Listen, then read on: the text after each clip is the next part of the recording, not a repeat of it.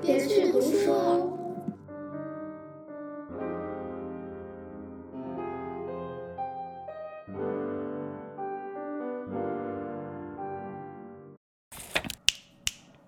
你好，欢迎来到别去读书的第 不知道多少期，我是你们的 reader 小马，我是你们的 explorer 小孙。本期呢，我们这个节目又是一次急救章，但是这一次急救章可以说是厚积薄发急救章，我们两个各自积了二十来年，准备。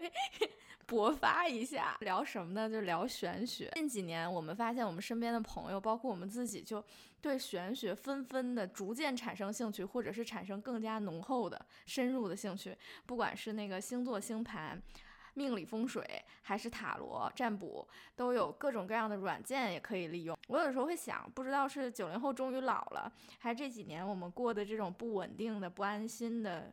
生活让人不得不从切实的生活转向那种玄而又玄的命运，想要抓住一些有迹可循的东西。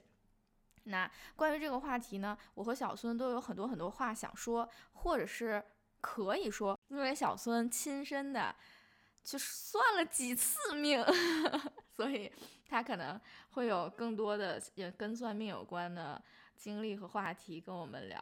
所以从小孙先开始讲。好呀，你刚刚说到我们周边的朋友越来越多的就开始算命什么的，我就想到今天约我见面的朋友，他说明天要去杭州的径山寺一趟。突然感觉这些年我们这些人，但凡在杭州见面，都会去灵隐寺啊、法喜寺啊，然后去财神庙啊。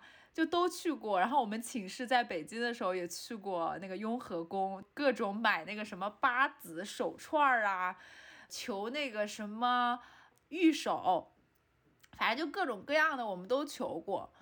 刚刚马说算命的事情，其实我自己真正算只算过两次，然后是不同的两个大师，也是这些年我觉得可以称为。我外婆家一整个大家族的，像是国师一样的存在，大家好像不自觉的就陷入到了这个过程当中，其中还包括我有一个工科博士毕业的表哥，他也非常 信这个东西，他今年是进高校当那个青椒了嘛，年初的时候来过一趟杭州。反正办什么事儿，本身我们说一块玩的。他那天就是国自然基金不是快要下来了嘛，来杭州也是大清早的就去灵寺烧香，拜拜求国自然吗？对啊，求国自然。你说你求国 社科的话，也都能理解。求国自然基金，然后去那边，真的太搞笑了。在我说我的这些故事之前呢，我觉得你如果是一个。坚定的无神论者，然后觉得这是很荒谬的事情，你不打算听，你可以选择关闭这一期的播客。我我想补充的是，如果你觉得这个算命这个事情是不可置信的，你不妨听听为什么这些博士、硕士，然后那个青年教师、国自然求都会要走这条路，一定是有一些什么不为人知的隐秘理由，这难道 不有意思吗？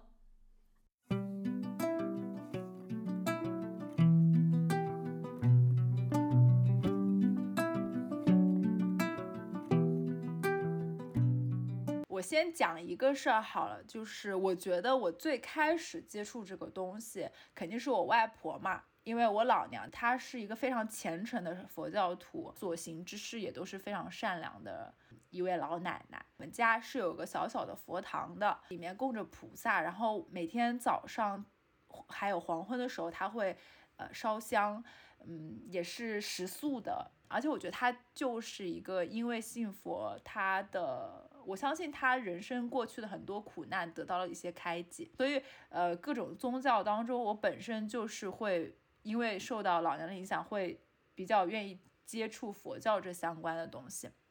那么就算命这个事呢，最开始就 追溯到我一七一八年考研，包括之前去台湾的时候，因为害怕。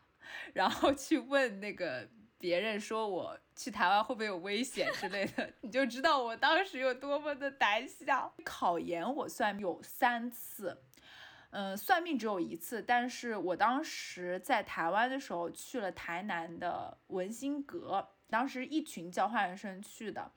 他是你拜完求了之后，他要对一个我老娘说那个叫轿子，但我不知道真正的叫法或者说其他地方的普通话的叫法叫什么。它是一个三角锥的跟木头切成了两半，然后它落到地上的时候有一正一反，有呃两正然后两反。据说两正和两反，我老娘教我叫笑轿子，就是菩萨笑了笑，佛笑了笑，没有回答你的问题，好像是这么说的。但如果是一正一反，就是准了，就是硬了。当时我们去呃文心阁的那一波人当中，基本上都是第二年要读博和读硕士的人。然后我是要考研嘛，我考研，当时我就问能不能考上。哎，一对他就准了，确实也考上了。这个是第一个。那么第二个呢，是我老娘在我考研的时候就很关心我嘛，他就也问了我们家供的佛佛堂里面供的这个菩萨，就是说，呃，我到底能不能考研考上？然后他也对了一下那个轿子，那个轿子也是准的。然后就那么两个事儿。第三次呢，就是我正式的真的去问了我们县城非常。神奇的一位大师，嗯，待会儿我来详细展开讲讲。当时一问就说可以，能考上。考试的前一天他就有嘱咐一些，以我们家这个好几个考生的经验，我觉得这个经验哦，大家可以吸取一下，因为他跟我们基本上每一个考生都说过这个事情，所以我觉得这个可能是关于考运共通的一个。第一个。笔袋里面不要放双数的笔，就是要放单支的笔，不要放双数。第二，不要穿红色的东西，就身上不要带红色的东西。第三是这个是我后来我小姨告诉我的，说不要穿格子衫，可以穿条纹衫。的原因是因为格子衫上面都是叉，但是条纹衫就很顺。所以我后来，即便是我后来没有再。就是求问过考试这方面的东西，但确实我但凡考试，我是会遵遵守以上三点的。其实当时我考英语的时候，我的状态不是特别的好。我平常英语我觉得自己能估分还是蛮高的，就是能到七十五以上的水平。我我自己觉得，就是我当时给自己定的位置也是这样子。但我当时考英语的时候状态非常非常不好，就是我觉得那个节奏有点问题。最后一个我记得应该是有个排序题吧，我不知道你还记不记得，是五道还是六道？一道两分，那不相当于十分嘛？那个那个阅读的那个，我当时根本就没有时间看，所以我就一开始就按照我的直觉，就很快的，就是大概扫一眼，然后很快的填了字母。后来还大概留了几分钟的时间，我想改，我改过来，快要结束的，真的是快要结束的时候，当时心里在想，我说既然所有的神明都指向我可以考上，那我应该相信我的第一直觉，我就真的。全部改回去了，又改回去了，改回了我第一直觉。我当时考研就英语的时候特别的慌张，一般来说是不会对答案的。我当天晚上实在是就是觉得自己肯定考不上，我第二天考专业课嘛，把那个答案全部对了一下，然后我发现我最后五道就是就是我的第一直觉是准的，就是就是对的。这是我的故事，那我来再说一下我表哥保研的时候，也就是那位高校青椒工科博士，他当时保研的时候呢。我们县城的这位大师也说他没问题，而且说了一句话，他说你有别人没有的东西。当时好像我表哥说他们保研就是不是要看成绩排名嘛，然后好像是大三还是大四的时候有一门课，呃，他们说那个占比分很高，大家就很紧张，就在那边备考。我表哥坐在那个寝室里面在想，你有别人没有的东西，他在暗自 忖度这个事情。他就突然想到，哎，前些天隔壁专业的人考了张卷子给他了，说给他看看。他说，那我要不就把这个卷子给做了吧？按道理说，正常方向是不太一样的，方向不一样。对，是方向不一样的。他说，正常来讲不会出现说卷子是差不多的，不可能出现这种状况。但我当时我表哥就就听了他这个话，他说，那我就把这个卷子做了。结果隔天考试的题目很多都是重复的，有可能就是一个机缘巧合吧。那你说他做过了嘛？那肯定分数就不一样了。他一下就跟别人可能拉了二十分，就一门课，因为你做过，然后这个难度又很大，可能别人就好的就七十分，那他可能就八九十分这样子。所以他后来保研也因为这样，就整个起码说从保研资格来讲就很顺利了。这个是我们两个的故事。但是自从那次之后，我就再也没有算过了。一方面有一种说法是算命会让人的命越算越薄，嗯，但我不知道什么叫越算越薄，早死呗，早嘎呗。这也不能算坏事吧？你觉得呢？人家也没跟你讲坏事啊，人家只是说命越算越薄嘛，那就是告诉你早嘎嘛。如果你想早点死，你不如就多算一算嘛。也是。但反正一个是这个讲法，作为一个胆小如鼠的人，我当时是觉得，那我就听劝，那我就不算。第二是，我认为算命本身它确实会影响你对人生的一种体验感，因为我当时接下来不就说读博嘛，那你就是读博顺不顺利呀，工作顺不顺利呀？当时给自己设定的路径很窄，那你就是行和不行，那你肯定会觉得很无聊啊，就是你要算哪个行不行，这个能不能读上之类的，所以我后来就。没有算，但是关于算命越越算越薄这个想法，或者说算命本身会不会改写你的命运这个讲法，我当时的一个逻辑判断是，算命本身也是你命里的一个环节，这是自我合理化真的呀，我的我那个表哥他说他有什么别人他没有的东西，他要不听这个话，他怎么可能会想到做那张卷子呢？也不一定吧。不一定啊，因为比方说，我也遇到过这种巧合啊，就是我不是呃两个学校，我就不说具体学校嘛，一个是九八五，一个是二幺幺嘛，我走的是考试嘛。那我考试的时候就是，呃，因为我那一年是刚好疫情，所以就一直在等等等等等，从三月等到六月，六月份的时候就陆续两个学校开始考试。本来那两个学校考试时间离得八丈千里远，结果他们就贴在一起了。然后那二幺幺学校的考试呢，是有一个笔试，线上笔试哦，也蛮神奇的。笔试通过了之后，前三名才能参与那个线上的复试。九八五的学校是笔试复试全部捏在一起，都是要讲讲话的，其实就很适合我，我表达能力也可以，经常上来就控场。我在那个学校考试的时候就来，我们先破一下题，就这样。但是巧合的是什么？那两个学校叠在一起是怎么叠的？是那个二幺幺的笔试先考，第二天是那个九八五的笔试加面试一起考。然后二幺幺那个成绩出了之后，再后面再进行复试。我考那个九八五的时候抽到的题，是我前一天在那个二幺幺学校做的题，一模一样的题。而且甚至我当时那天晚上答完那个题，我心里不满意，就是我觉得我没答好，我去翻书了，我就重新的把我梳理资料的那个路径又走了一遍。第二天你想这个题撞进我怀里，就以我这口若悬河，我就叭叭叭叭叭就开始说。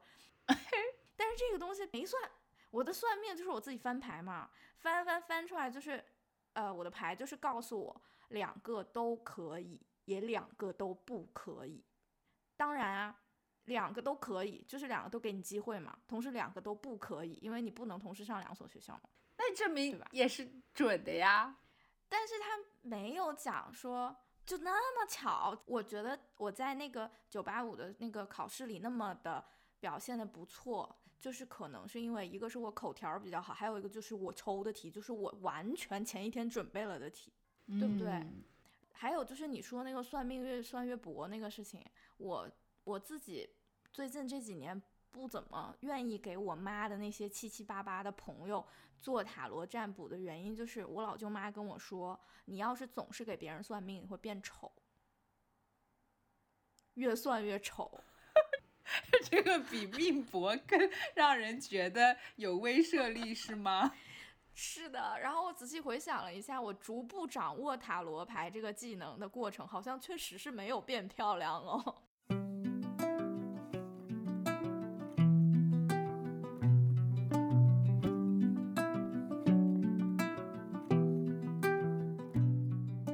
就接着来讲讲两位大师的故事。对我这个还想提前说一下呢，就是从你“大师”那个词儿脱口而出的时候，我在想，这个绝对就是真信了，因为我会说我妈找了一个算命的，我很少称算命的为大师。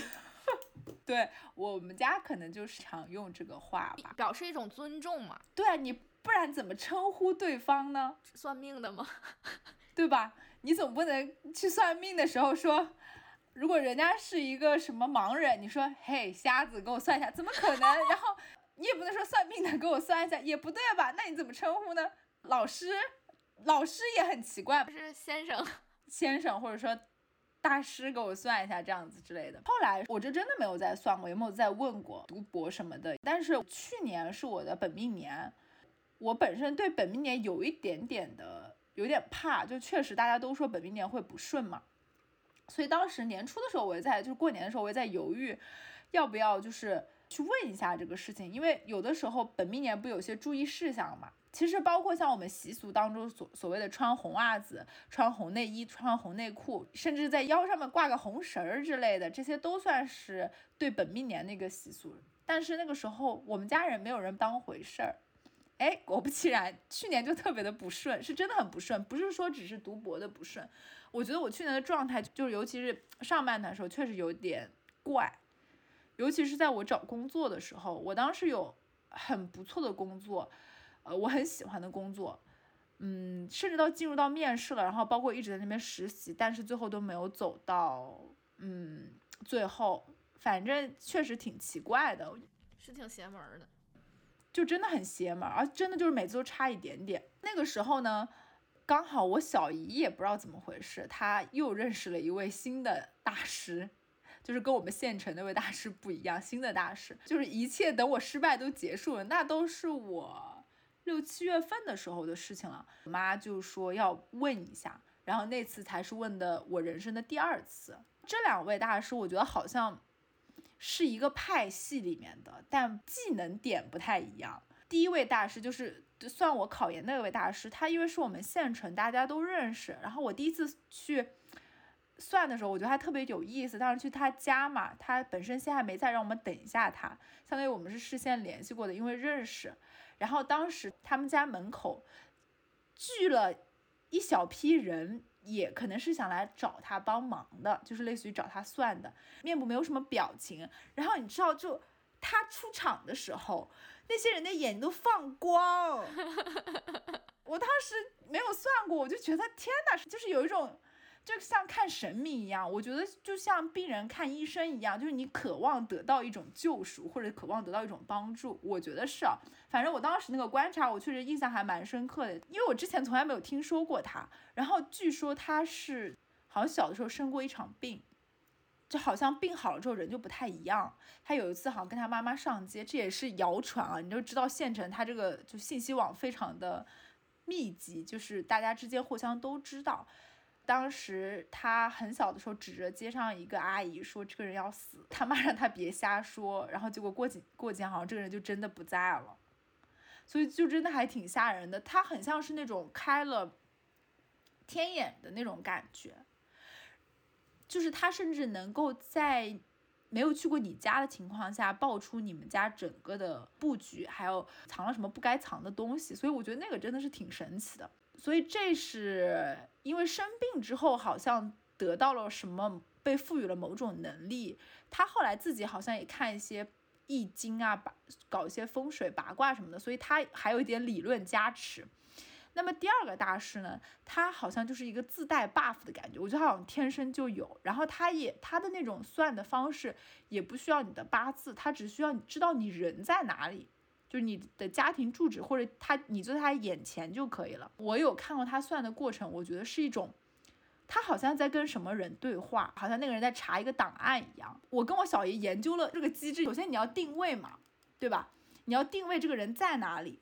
然后我就在想，有没有可能在他的眼里，当你定位到这个人的时候，你就能够闪回到他所有时间线上面的场景，所以他能对你这个人进行一个大概的描述和，呃，一个把握。那么不仅是你过去的时间线，有可能是你未来的某一个画面和时间线，就像是所有的那种预言的感觉。嗯，后面这个大师，嗯，我们在聊天的时候就问有没有看周易啊，或者是。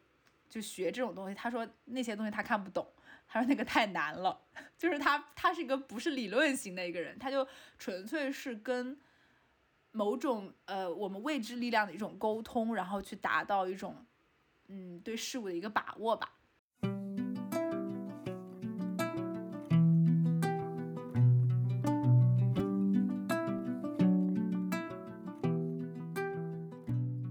这个第二个自带 buff 然后不怎么用理论的这个大师呢我跟他聊过几次因为我很好奇所以我就会问他一些东西。因为我是不相信好人有好报这个事情的，我相信你跟我想的也一样，就是我们俩都应该不信这个东西，包括什么人之初性本善。我觉得人之初性本善，我们去解读它的时候也会说，你要相信人之初性本善这件事情。然后你才能成为性本善，所以我们会认为行善和你做一个好人，你的行为的原则只是你的一种选择。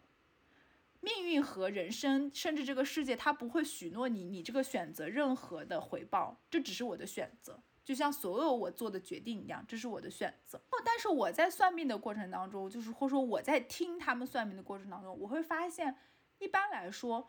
对方都会对你的德行和品行会做一个定位，但是他们怎么说？他们也是靠这个吃饭的，所以也是一个交流和做生意的过程。他不可能说你人品不行的，先来说，我觉得你这个人品行有问题。他不会这么讲，他一般都是会夸你。就如果你是个品性好的人，他会肯定你；但如果他不对你的品性做评价，我我估计基本上就是觉得你这个人品性一般，或者不咋地，感觉好像是。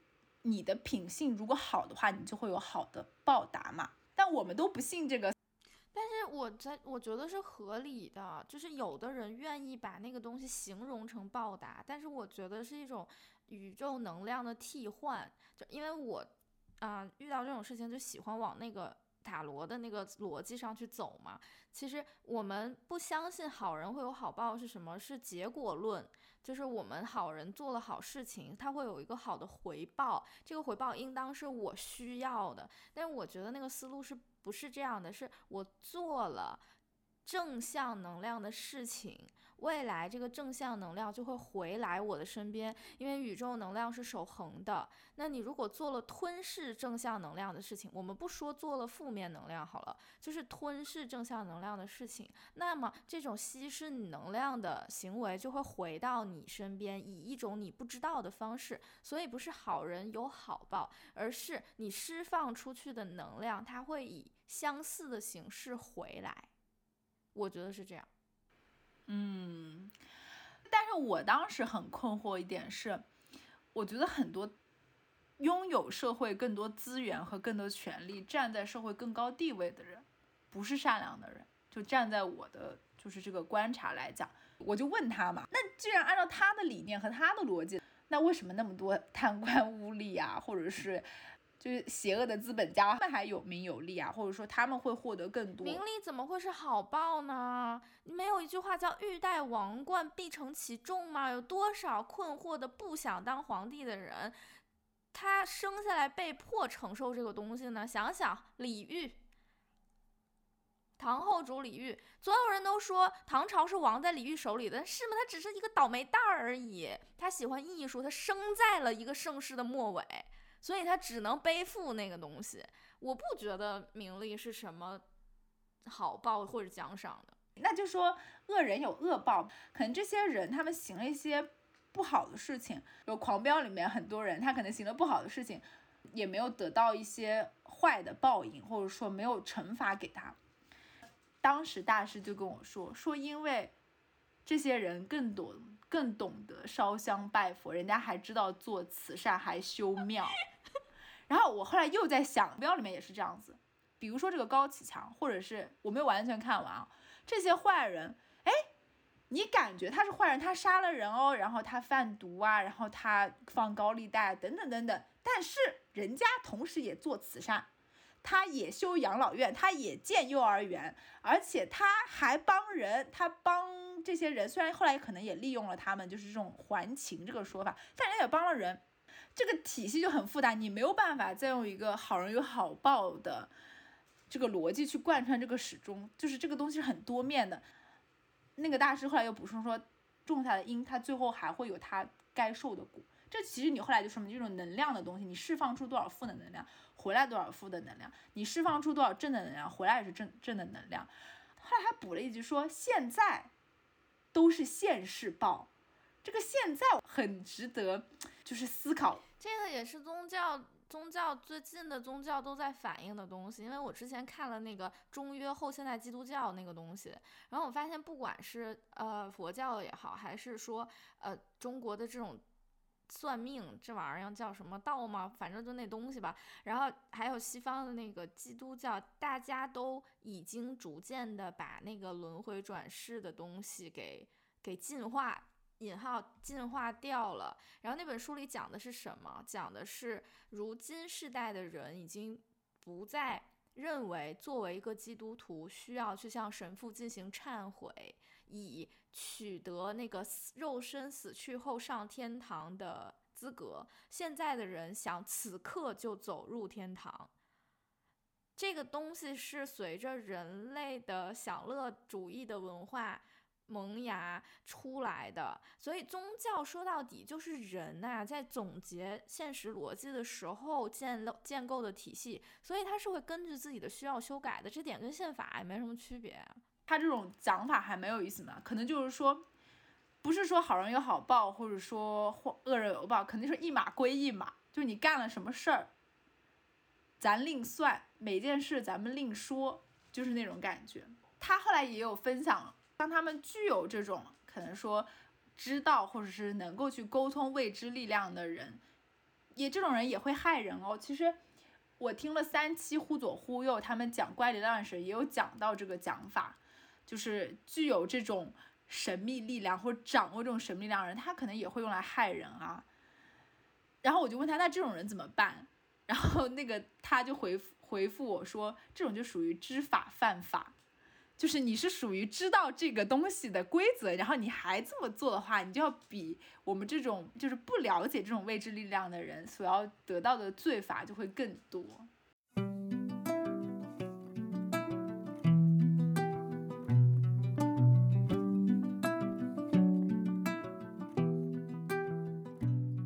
有没有人能给我一个非常体系化的世界观？因为我对于这种强逻辑的这种体系，我也会很感兴趣。不是这个东西，不是别人给你的，就是你自己你自己建的呀。你自己没事儿在那儿建一建。我也是这样进入进入玄学，所谓玄学的东西的，就是我先先在体感上觉得被吸引，我觉得这个东西有点意思。我从高中的时候开始关注宗教，学习那个塔罗牌，就是韦氏塔罗最初的那一款。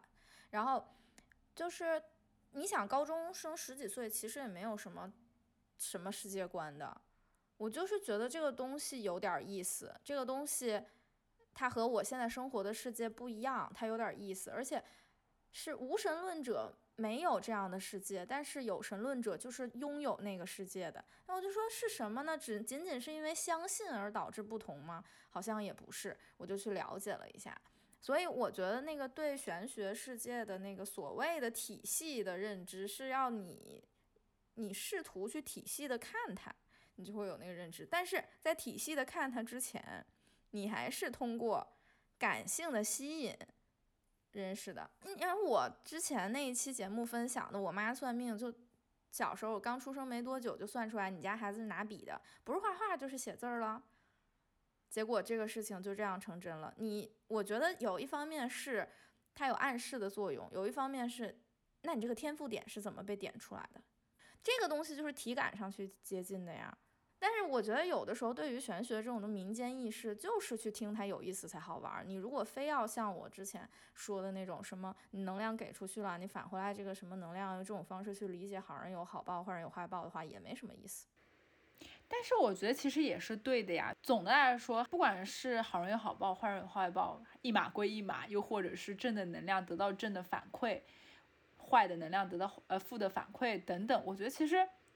他可能会给我们一种感觉，就是如果你想吸引到什么，你首先成为那个，我觉得可能是比较重要的。其实这个就回到之前你跟我讲的说。我想要这个世界是什么样子，那首先我会成为那个样子，其实是一个道理。但是不买这个账的人会说你你没有必要去做献祭的人，我觉得很有道理啊。我觉得我没有必要去做那个献祭的人，这是一定的。这就回到为什么你会觉得你会觉得我说那个话没有道理，就是那些恶人得到钱和权，他没有他其实没有得到呃就是伤害，然后他没有得到坏报怎么样的？但我是觉得。他得到的那个东西就是坏报。哦，这样的人他永不知足。他永远得到，但是永不知足。还有一个就是人本身就是恶的，人性本恶，性本恶的群体就是要被恶人进行管理的。你想想看，要我这样的人，曾经我那种愿意去做献祭者的人上位去管理一个国家，乱套。没有强悍的管理是绝对不可能形成目前的现代国家体系的，不可能有，一定是。披着一个好听的外衣进行所谓的民主，但是其实少数服从多数，难道也不是一种暴政吗？多数人暴政。但如果我们用纯善的想法去治理这个世界，是不可能治理得了的，因为人性本恶。所以在性本恶的世界里，成为一个头头这件事情，难道是什么好事情吗？我觉得不是哎，那活儿给我，我也不要干的。咱就不是说坏人得坏报吧，就是感觉连善人。一个行规蹈矩的，嗯，好的人，好像在不断的接受苦难这个东西。我之前就是有一个想法，就是我觉得越能吃苦的人，苦难会不断的降临在他的身上。越能吃苦的人就会一直吃苦，就真的是在一直苦。这件事情我就会觉得啊，天呐，就有的时候你会感觉到有些人，你明明觉得他真的是善良的，然后很能吃苦的一个人，然后真的苦难就不断去折磨这个人。这个东西用显化的原则来讲的话，其实是就是你要什么，你就会得到什么。他要的是苦难吗？你相信我，能吃苦的人就是要苦。有的人是用痛苦证明自己存在的。痛苦证证明自己伟大，痛苦证明自己存在，痛苦证明自己牺牲奉献，痛苦证明我是一个好人。我记得我我爸就老是说我们这一代人就是很不能吃苦，他就老是说你要学会吃苦啊，比如说你要节俭一点，或者说要增强一点自己的意志啊，怎么怎么样的。我今天还在跟我妈讲，我说你你们这代人教育的方式很搞笑，就没有苦难的时候准备迎接苦难，于是要。训练吃苦，等到苦难来临的时候，真正吃苦。反正整个人生 就是一个吃苦的人生。哎，这什么基督徒家庭啊？他后来再给我讲这个话，说你这以后等到灾难来了或者怎么样，就你这种不都不能吃苦。我就跟他回，我说到时候我会被淘汰的，我会去死。我宁愿去死也不吃苦。不是说我宁愿去死，意思说，比如说我选择说我可能不具备这个能力，OK，那我我我接受环境淘汰我，或者是。社会淘汰我，我就去死。对啊，我就嘎了。反正我是不会接受他们说为了时刻准备苦难的降临，不断的练习吃苦这件事情，我是不能接受这个逻辑的。我会觉得很荒谬。那你整一生，你永远都在苦难里面。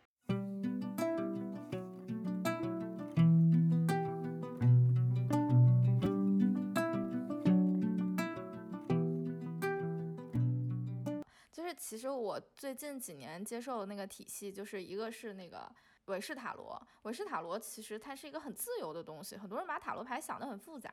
我之前做占卜嘛，我后来不怎么占了，虽然能收钱，但是我也不怎么占了，就是怕变丑，然后按下不表，就是。韦氏塔罗，我为什么说它是个很简单的东西？首先，它分为大阿卡纳、小阿卡纳。大小阿卡纳是不同的牌，大阿卡纳是大牌，就是什么恶魔呀、死神呀、教皇啊那些牌、隐士呀，它是有一个故事线的，从零号牌开始完整的一个故事线，那个就是大阿卡纳。我平时占卜最喜欢用大阿卡纳，整个大阿卡纳的牌会呈现出你目前你想占的，你的此刻它在一个什么位置，然后。它指引一个什么样的过去和什么样的未来，从一张牌就能看出来。为什么从一张牌就能看出来？因为你要把大阿卡纳那个故事学会，但是它没有很难的，它是一个完整的故事。你把这故事看了，然后知道每一副牌的能量是什么就可以。小阿卡纳是什么？小阿卡纳是星星币、呃，权杖、宝剑和圣杯这四个元素，它有不同的牌，里面分为国王、皇后、骑士。对吧？然后星币一、星币二、星币三、星币四，啦啦啦每一个牌呢，它都有不同的图案，你按照那个图案去学习它的含义就可以了。而且星币啊、什么权杖啊、什么，它们代表的都是人生进程的不同阶段。我是这么理解，有很多人可能不这么认为，我是这么学习和理解的。所以你很快就可以掌握每一个呃元素的基本含义，根据这些元素的基本含义。去认识那个画面，你就可以进行占卜了。其实塔罗牌指向的就是一个画面的呈现，它和你是不是真的完全确切的了解这张牌的所有前因后果没有关系。它跟你你提问的时候，此刻的宇宙的能量有关系。这个能量指指引你拿出那张牌，那么这张牌就呈现在你面前，你会你会想到和这张牌相关的东西，你会看见一些画面，你会知道一些事情。这个事情是你想知道的，你就会知道。这个就说到那个所谓的大家现在经常讲的什么显化原则，什么就是你当你想做一件事情，全世界都会帮你。可是显化是个什么东西？其实就很像我刚才说的那个占卜过程，就是你要你都不用想要，因为如果你想要，那么宇宙就会让你体会想要这件事情。你想要钱，你得不到钱，你只会得到想要钱的这个心情，你就得要，或者说你甚至说我有。或者说你你不要说我想要自信，就说我是一个自信的人，你你装，最后你就会得到它。我觉得就是宇宙能量给你你要的东西，这个就是所谓的显化原则，它和塔罗是一样的。此刻你的疑惑，这张牌它给了你，不管这个答案你是怎么看这张牌的。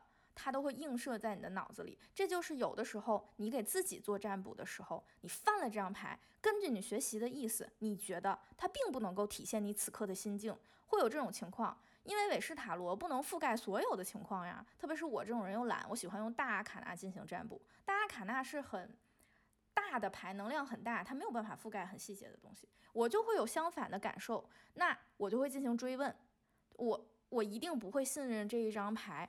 它的牌意指向的东西，我会信任我心里的感觉。所以其实塔罗牌就有一点像抛出硬币的那个瞬间，你想要的是正面还是背面，它就会反映你想要的东西。所以我就说显化是有用的，我是这么理解这套东西的。我每次给别人占卜也是这么占卜的。但是有的时候我觉得人不能太陷于这个东西当中，就是你看牌、你听故事、你或者是看牌讲故事是一个有意思的东西。可是真正你去做的时候，我觉得你要把它变成跟你自己的生活更强相关的。所以我呢就尝试在占卜中学习一个东西，叫了解别人。我发现我的生命前期是很自恋的，就人可能都是这样，甚至某些痛苦时刻的自怜、可怜自己也是一种自恋。那这个自恋有的时候体现在我们选择艺术文本、选择电影文本、选择。嗯，小说、诗歌文本的选择中，我们会倾向于把自己带入自己想带入的人。你这个东西不是在体验他人的人生，不是在体验那个人物形象和故事，你只是在体验想象里的自己。所以，我们如果学习认知他人，就要把那个自恋抽出去，你作为自己去看见那个他人。所以在占卜的过程中，我就尝试使用这种看见，然后我就发现。塔罗占卜真的很容易、很轻易的让我去了解一个人，因为你没有那个眼光，没有那个你作为你自己的眼光，你有的只有他，你会全局性的尝试理解这个人，不管是站在对方的角度成为他，还是说我作为我自己看见他，不管怎么样，你是围绕着这个人的。有的时候只要四张牌，我就会知道这是一个什么样的人了。就举一个例子，前阵子我认识了一个男孩子，他是零零后。E N E N T J，学画画的。你现在描述人都要带 M B T I 人格了吗？对，必须得带。我因为那是我前期就是刚没占卜的时候了解的这个人，就是个子高高的，长得蛮帅的，画画的，现在也在靠画画赚钱的，比较自信，说话没什么逻辑，这么一个人。他对这些东西很感兴趣，星座、星盘、占卜都很感兴趣。他听说我平时会翻翻塔罗，他就盛情邀请我帮他看看他的桃花运怎么样。那我不是之前入了一套牌，是那个意大利爱情牌嘛？我就明明是帮他占卜桃花运，但是我却整体性的了解了这个人怎么回事。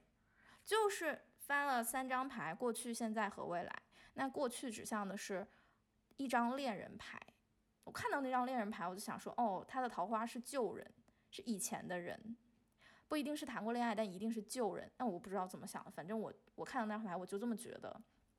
第二张牌是恋爱塔罗的含义和尾饰不一样啊。第二张牌是一个隐隐士，面前是书信，然后表情非常怡然自得，一个人的单独的牌，那是他的现在。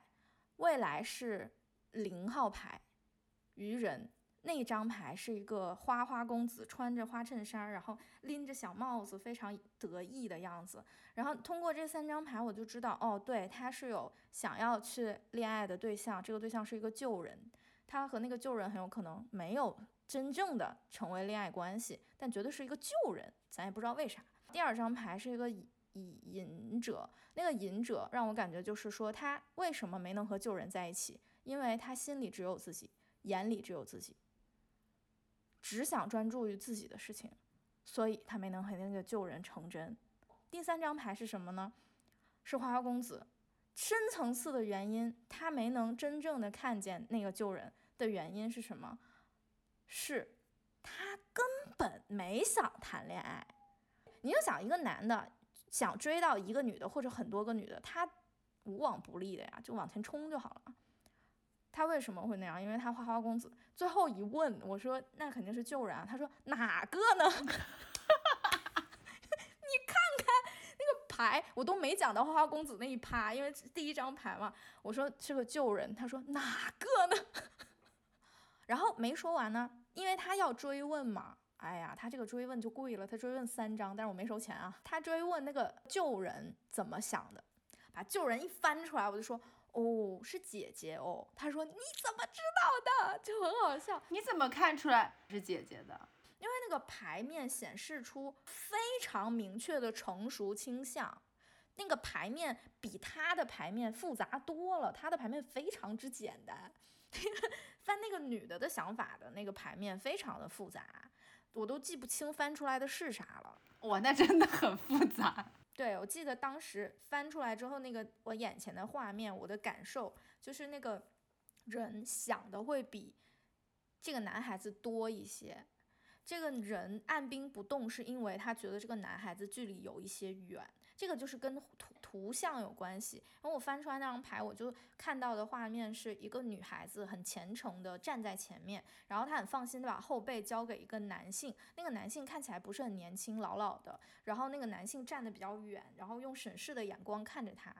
所以我觉得一个是这个男孩子，年轻的男孩子可能不符合他择偶的想象，还有一个就是他可能觉得男人给他距离有一点远。所以这个女孩子就会比较慎重，她不会想要向前一步，这样也很贴合她前面翻出来的花花公子。嗯，好有意思啊！对，这个东西就是了解一个人的过程，我很迅速的掌握了这个人是个什么人，而且在我解释这些牌的时候，他说的话比我还多，还一直在解释他自己。就是我就在想说，你这么了解，嗯，找我干嘛呢？你自己作家，作家说得了，也可以说。他自己也知道，就是你可能看出了他的某些，可以说是问题，对吧？问题，我觉得他内心是知道这些都是问题，以及为什么他不恋爱的原因。他觉得你了解到了这个东西的核心，他想开脱他自己，所以就讲了很多。我觉得是这样子。嗯，有可能，哦，有可能他也把我视为猎姐姐猎物的其中之一，所以他不希望我这个姐姐猎物把这些事情想的太那个。我觉得是有可能的，因为他这个整体的牌面显示出一种滥情、心不定和对智性的向往，不是滥情，是他自恋，就他更爱的其实是他自己，他更关注的是他自己，他有智性的向往，但是他向往的那个智性，比方说他会因为我比他知道的知识多而主动接近我。他向往的那个智性，他不是说看到了我身上有这个特质，我们说说的智性恋而有向往，而是他想成为这样的人。他只是处于一个把自己投射向外界的阶段。可是那个女孩子的牌面没有那个意思哦。虽然说窥探其他人的心这件事情，它的准确率就不如我们一对一占卜高，但是那个牌面的那个想象的空间已经给你了，就是这个女孩子想的完全是。关系的事情，想的是关系的事情，想的是未来的时间里如何去度过的事情。而这个男孩子想的是他自己。还好这位姐姐比较成熟，也想的比较明白，他们最后也没发成，很高兴。但是他有问我怎么办，那你咋说的呢？我有告诉他怎么办。哇哦，我说看牌面的意思就是女孩子觉得，女孩子觉得你离他有点远。我说那你就往前冲一冲嘛。这是我给他建议。希望我们的听众之后能够听到大结局，因为其实按道理说，现在大结局就从塔楼上显示，应该是他俩不能成。但我觉得他俩也成不了，我也不希望这个姐姐跟他成。不，我我跟你说，塔罗是没有办法给你大结局的，塔罗只能告诉你目前的流向。塔罗是跟命运没有关系的，它是在命运的那个小小的暗涌里面节点上，对，它就是终终究会有不同的选择。命运是不管你选择什么，你的命运都是这样的。而塔罗是告诉你你这些选择和你的心之所向。我觉得这是塔罗最好玩的地方。嗯，这点然后我突然想到，就是前段时间我有个朋友，他算他的婚恋的时候，就是。他跟这个男孩子很不错，就是他俩的情感很不错，感觉也很好。就是他本身这个一直展现出来一个独立女强人的状态，突然最近有点恋爱脑，然后就每天秀恩爱，然后就很浪漫啊，看雪啊之类的，也很替他开心。因为我了解他之前男朋友，嗯，并不是这个类型的，就是我觉得那个时候他情绪波动很大，然后我觉得那种关系不是很健康。他现在这个关系是健康的。但是这个男孩子家里比较复杂，具体呃怎么复杂呢？反正算命的就是说尽是事儿啊。对，那要不要继续呢？大师就回应说，这个事儿是这样子的。首先，他最后不会跟这个家里人住在一起，其实可能这个家庭上面就没有什么关系。第二是他们俩的八字很合，就是你这种东西是能在日常生活中体现出来的。我个人感觉就是那种双方。过于的激烈和冲突过多的那种恋人关系，未必是八字合的关系，有可能哈。他就说，那他们两个本身也是志同道合的人，在一块很有话题，不能因为就是所谓的家庭尽是事儿就一棒子打死。这个东西可能是他的情感或者婚恋当中的一个比较嗯所谓的正缘的机遇，如果他这一段不把握的话，可能就要三四年之后了。后来我们在聊这个事，就聊到所谓的命运当中，你可能会出现的婚恋的正缘，对吧？我们可能会说有一有一个人是最终你的就是婚恋的对象。我你觉得那个东西就是恋爱的正缘，代表你们会结婚？你觉得是这个逻辑是吗？不是的啊，正缘肯定不是指向你们两个一定会结婚啊，不是吗？当然不是啊，结婚什么好事情吗？结婚哎，火坑哎。我知道，但是就是说嘛，在他们那个描述里面，我觉得正缘是志同道合的、互相喜欢的，可能一直走下去的人，不一定是结婚的形式哦。啊，OK，那就是那我们以现代 社会的这个观点，对呀，你的那个你不能用封建的思路去接受它。OK，好的，谢谢马老师，今天大家都受教了，不客气不客气。OK，我明白了。然后他的意思就是说，你的就是情感关系当中有很多种。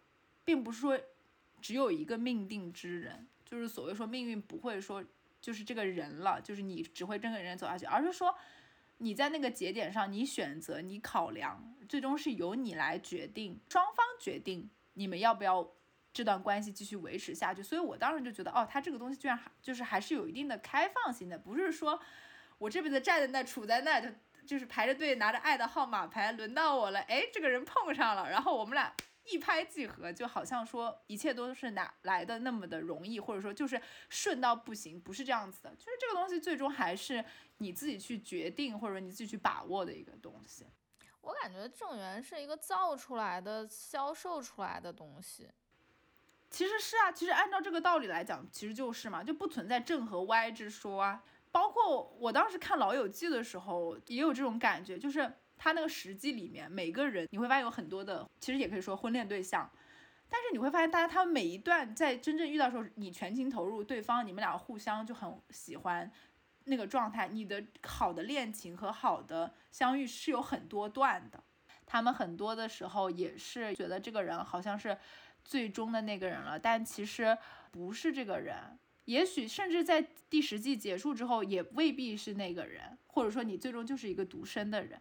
他这种要拥抱这种开放性，不要总好像说让命运或者让什么，呃未知的外界力量替你来决定那个东西。我觉得是现代人想省事儿，就是想省事儿。那你要是告诉我，我相处起来更顺的男人什么时候出现，那这之前我就空窗一阵儿又如何呢？我别我找了一个特别不适合的，导致我那段不空窗，哎，我怎么去接触那个哦，一定会处得好的人呢？就想省事儿吗？自己不想筛选吗？我觉得是这样的，而且有的时候人关系这个东西流动性太强了，关系的流动性在于两个人如何能动的去建构这个关系，所以我总是说。见一个爱一个，爱一个是一个。为什么爱一个是一个呢？就是你爱这个的时候，你就会用他想要的方式爱他；你爱那个的时候，又是不一样的方式，所以就不一样。那关键是在于什么？两个人都想要的那个爱的方式，就是两个人最舒服的方式。那你这辈子最舒服的爱人，他有可能会被嗯玄学的称为正缘，但他也有可能是什么？有的人不喜欢那种爱情，小丑和小丑女，哎，就要发疯，哎，就疯，邪缘。所以我有的时候很不喜欢听到很多人跟讲说那个什么，你这段缘分就是三十岁之前了，之后你再等要四十五之后啦。然后我就想说，老娘三十到四十五之间就随便玩男人喽，让你这么讲的话。我倒不会说啊，那三十岁之前这个我必须得把握住了。我觉得有的时候算命的那种威胁式的语言很，所以我说大家去就是做这个事情，比如说有些人可能你真的有这个困惑或者有这个想法想去做的时候，你最终还是要自己想明白这个事情，不要说因为害怕然后忘记自己当下的体验和感受，就是要尊重，还是要尊重自己的直觉，我觉得这个是很重要的。还有就是我想补充的。不要去向往那种听起来很酷的恋爱观，比方说，我感觉我刚才说那一番就是说什么，那你说我三十岁到四十五之间没有所谓正缘了，那我就随便玩男人了。我虽然这么说，但我可是一个空窗五年的女啊，没有五年，四年的女人耶。就是我觉得男人没什么意思，但不管我说男人没什么意思，还是我说去去玩玩也好，玩男人也好，这个东西你不。不要觉得他很酷，你就觉得说啊，这个好像是新兴女性，这个好像贼酷，这个好像就会有更多男孩喜欢你或者怎么样，然后你拧进去，你就没意思。就是你真的这么想，你就这么去做。如果你真，而且我现在也不太喜欢听别人骂恋爱脑。如果你真的想要恋爱，并且在恋爱里全情付出，做纯爱战神，你就去纯爱呀。是的，我觉得就是这样的，就是你信什么，你愿意做什么，你直觉觉得哪个是对的，你就去选择哪个。我们我们今天讲的，不管是算命、玄学，或者是外界的各种观念评价，你想成为独立女性，你就想成为独立女性；你想成为家庭主妇，你就想成为家庭主妇。这个东西最终是你主导的，只要我们想明白你想做什么就 OK 了。然后这个东西是你想要的，你选择做。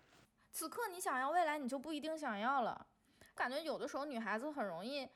包括我自己也是这样的，就很容易被一些看似能够迅速的拯救自己的东西吸引，但是那个东西是拔苗助长，你还是要慢慢的走向那个你想要的东西会比较好，不要快快的去跑，快快的跑就是会很撕裂。而且我觉得大家要接受彼此的差异化。这个事情我觉得是很重要的，其实就是抛开自恋。对，女性群体其实是一个我们互相都会聊很多、分享很多的个人选择的一个群体，就是说 girls talk。所以我们在形成一个群体过程中去聊这些东西的时候，我们我们自身首先不要束缚自己，也不要就是因为自己的自由束缚到别人。就你在你在扬起你自由的翅膀的时候，不要打到别人 往上飞的那个路线。对，就是你在玩男人的时候，不要瞧不起纯爱战神。我们最终不是说要成为特定的一个什么样的一个女性的状态，大家不需要成为一样的样子。大家，我们最终要的是，大家每个人有成为自己的权利。我不喜欢别人骂，就是进入婚姻的人是婚驴啊之类的。有的时候我会觉得人就是要随心所欲一点，还有就是你持续的对一个什么东西好奇，你就去做嘛。它这个东西可以可能看似是坏的或者是怎么样的，但是当你有自控力的时候就可以。这个时候又好想又好想说另外的话，就是如果算命先生真的真的就张开嘴，就是劝你了，有的时候。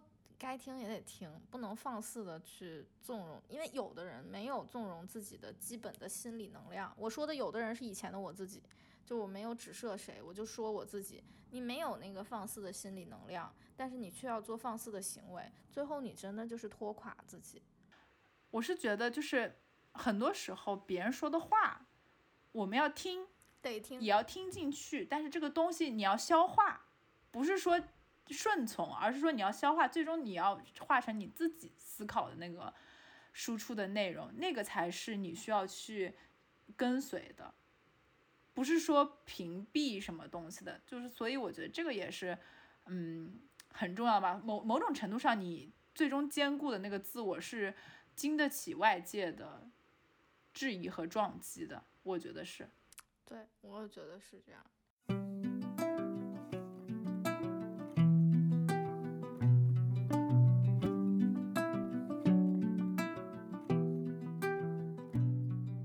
两个其实刚刚也聊了一些关于女性的话题嘛，然后我其实在我的民间意识里面，就是最近听到的民间意识里面，呃，我当时对于所谓的玄学其实产生了一些女性主义视角上的思考，嗯，就一个是我会发现好多时候别人在算命的时候，好像就在说这个人的。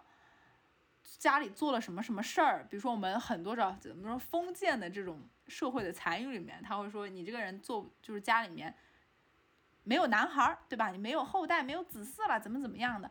然后我当时在想，这个东西为什么会是一种惩罚和报应啊？难道不是好事儿吗？这个不难，这个难道说就是所谓的我们的未知力量是有偏见吗？就或者说神的他是有偏见吗？后来发现不是，这个东西就看你怎么想，其实是。你你要什么东西，他不给你什么东西，或者他给你个反的，你自己认为那个是惩罚和报应，其实上是你的偏见。这里我就要 想说一下，我有个朋友，他是个男孩，然后上面有两个姐姐。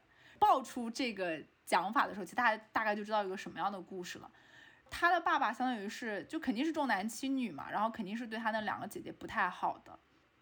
你知道最后他得到的结果是什么？哎，他确实是就是繁衍了子嗣，他也把他的基因留下来了，他所谓的基因留下来了，他有了一个男孩。我这个同学他是个 gay，真好，我就觉得这个东西就是很好的一个叙事的蓝本吧，我只能说，我们其实很多时候会聊堕胎的这个话题。还有你知道我那时候听到了一个，就是堕胎之后他可能会产生的叫阴坟或者说阴灵，它其实。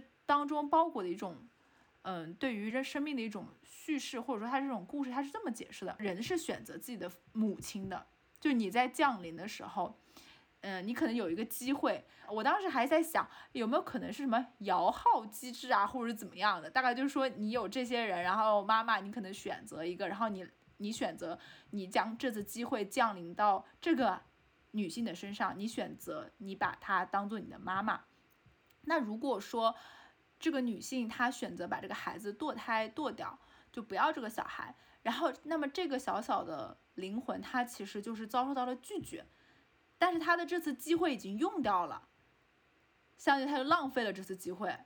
如果说按照我们按照鬼怪的那个逻辑来讲，人其实是有四世的，就是第一世、第二、第一世是播种吧，第二世是浇水还是什么的，反正第四世结果。比如说，他可能就浪费了他第二世到第三世这个机会。那么，在他成为小婴灵了之后呢？其实他还是在这个人世间，因为他要等到长到一定的一定的年岁，作为鬼魂长大，对他才能回到那个地方，然后重新开始新一轮的机会。我所听到的很多算命故事里面，其实就有在说，比如说你身上有阴灵或者怎么样的，那你怎么办呢？其实就是。要烧纸，然后烧一些东西喂养它，尽快的长大，然后让它离开这个人世间，去开始它新一轮的机会。就当时我听到的这个版本是这样子的。我之前不是听你讲过这个吗？嗯，我觉得就是故事挺完整的，就是它的整个逻辑挺完整的。对，当时就觉得逻辑很完整。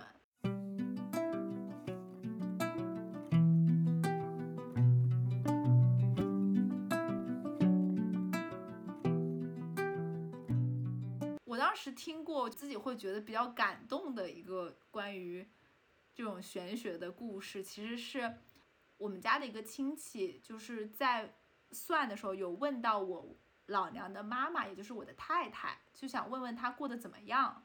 其实你会发现这个东西很有意思，就是你会问一个死去的人过得怎么样。我的太太是我们这个大家族非常核心的一位长辈，她在我一我一岁的时候去世了。我知道她对我的小姨，还有对我妈妈，还有对我们家很多的人情感是很深的，大家都很想念她。知道问到他的时候，那个算命的先生是怎么说的吗？他说他在那边过得很好，但是非常的忙，就是保佑我们家族的人。我当时听到的时候，我就会觉得哇，真的太，觉得很感谢他吧，也会觉得很温暖。我知道这有可能不是真的，就是他可能只是一种说辞，但是我还是会觉得很很开心。所以我现在其实不太惧怕死亡，在我的这种逻辑和认知里面，可能真正的死亡，或者说呃某种告别，是在他要忘记这一世的。故事和忘记这一世的记忆的时候，我们可能才是真正的告别。所以你知道吗？就是《寻游寻梦环游记》里面讲的真正的死亡是遗忘，可能是真的，我们会遗忘，但可能是以另外一种方式。我非常喜欢我们家所遇到这种玄学意识所它传递出来那种能量吧，很好的感觉。你还是相信的吗？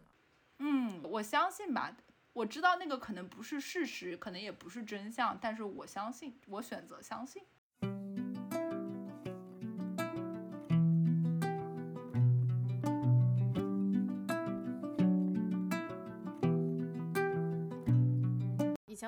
一烧纸，我就问他，我说你这个烧纸烧的是什么呢？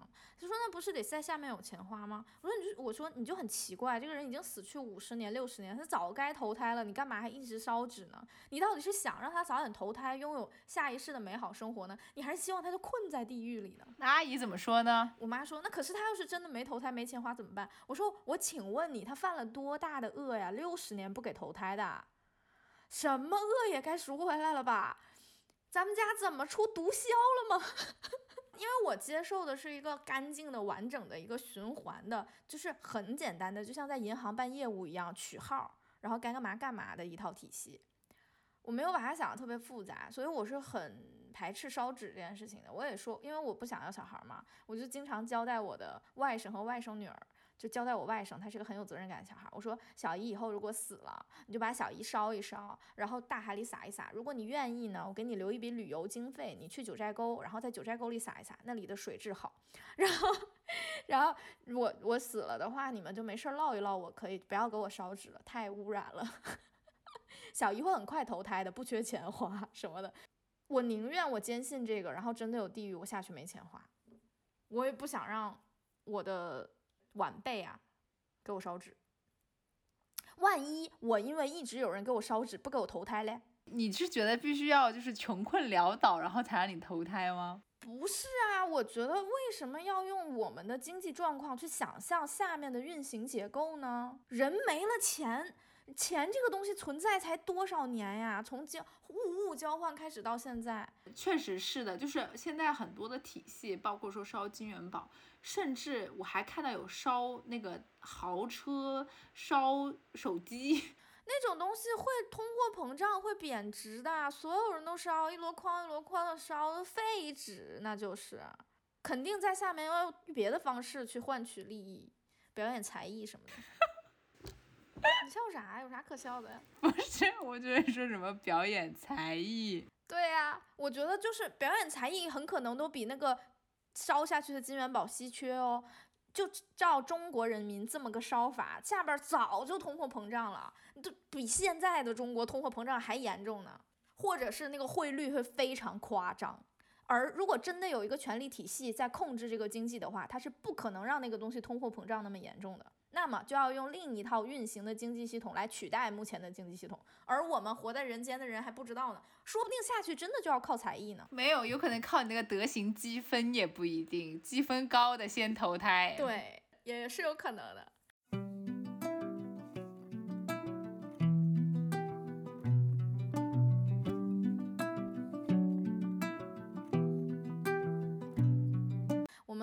那，其实从头到尾聊了很多针对玄学我们的经验，包括我们的体系。然后我用一些我并不想用的方式创了一下小森，我也并不想创他，但是实际上我就是表达我自己而已。我对于这些东西的理解就是这样，所以我觉得还挺好玩的吧。一方面是有一些奇闻异事，一方面有一些玄学知识，一方面分享了一下我做塔罗占卜。一个小的经验和体会。然后我想强调的就是，我很希望我们大家可以抛却一些自恋，不管是啊对命理的自恋，还是对于个人生活叙事的自恋。如果我们真的可以眼睛里装得下这个世界和其他人的话，那玄学的世界就是另外一层帮助我们看这个世界的视角。但上下视角都有了，你不是很开心吗？对，以上就是我觉得本期别去读书的总体的一个小内容。嗯，那我们就到这里，我们下一期节目再见了，拜拜，拜拜，再见。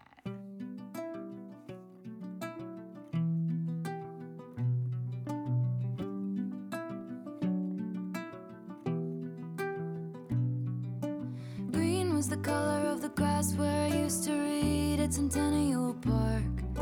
I used to think I would meet somebody was the color of your shirt when you were 16 at the yogurt shop. You used to work at to make a little money. Time, curious time, give me no compasses, give me no signs. Were there clues I didn't see? And isn't it just so pretty